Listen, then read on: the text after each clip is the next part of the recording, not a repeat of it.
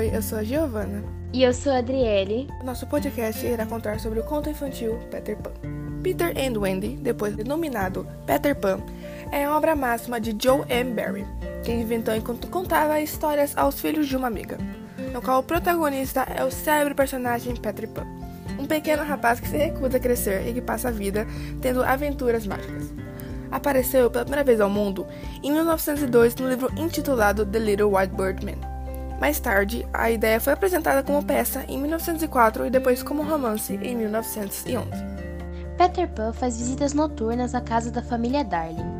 Ouvindo pela janela aberta a senhora Darling contar histórias para os filhos dormirem, uma noite Peter é surpreendido e, ao tentar fugir, perde sua sombra.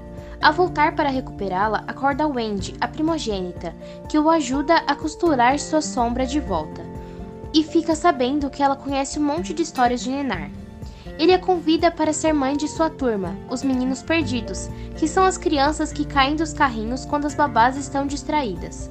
Na Terra do Nunca. Acompanhada de Sininho, uma fada travessa e irritadiça, mas leal acompanhante de Peter Pan, porque é platonicamente apaixonada. O voo mágico para a Terra do Nunca é seguido por várias aventuras.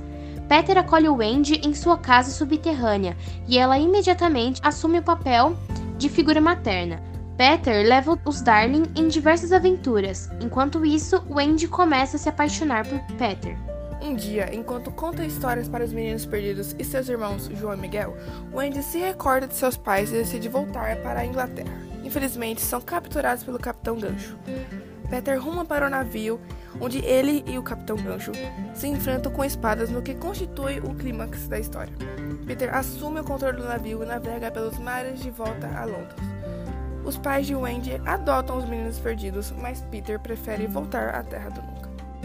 Eu acho que a moral que a gente pode tirar de Peter Pan é que ela se remete à obrigação dos adultos em manter sempre o espírito infantil de diversão e brincadeira, sem deixar que as responsabilidades da vida façam perder o prazer pela vida.